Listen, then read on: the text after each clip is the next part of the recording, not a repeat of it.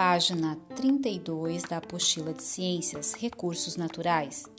Chamamos de recurso natural aquilo que é extraído da natureza e é usado para a sobrevivência e para o desenvolvimento da população humana.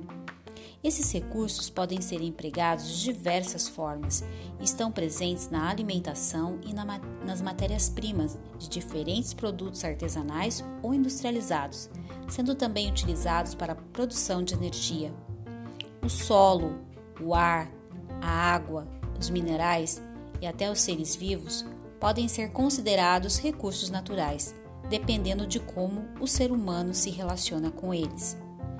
Os recursos naturais podem ser classificados em renováveis e não renováveis, de acordo com a sua disponibilidade na natureza. Recursos renováveis e não renováveis. A água, o vento, a energia solar e a vegetação são exemplos de recursos renováveis, uma vez que não se esgotam com o uso ou podem se renovar pela ação da natureza ou pela ação humana. Os minerais, o petróleo, o gás natural são exemplos de recursos não renováveis.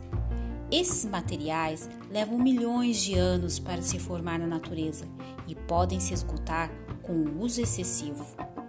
O solo é o recurso utilizado na produção de alimentos, dependendo da maneira como é manejado. Esse recurso pode ser usado por bastante tempo. O impacto das atividades humanas. Segue aí, vira sua folha, a sua apostila, na página 34. Os recursos naturais são essenciais para muitas atividades humanas. Todos os dias nos alimentamos, utilizamos diversos produtos e consumimos energia. Esse uso intenso e constante tem um impacto nos ecossistemas e na vida do planeta. Produção de alimentos. Pastos e plantações destinados à produção de alimentos são a principal causa de desmatamento no Brasil. Ao derrubar a vegetação natural, o ser humano destrói o ambiente em que diversas espécies vivem. Com o desmatamento também podem ocorrer a erosão e o empobrecimento do solo. Produção de objetos. Para fabricar os produtos que usamos no dia a dia, diferentes matérias-primas são reutilizadas da natureza. Por exemplo, o minério de ferro é utilizado para a produção do ferro, o calcário para a produção do cimento e a bauxita para a produção do alumínio.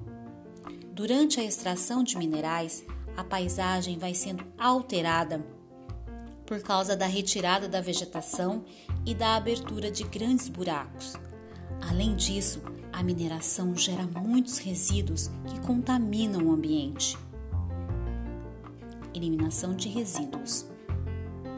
As atividades do dia a dia geram uma enorme quantidade de resíduos: lixo, esgoto, fumaça de carros e fábricas, restos de alimentos, entre outros. Esses resíduos são eliminados com facilidade.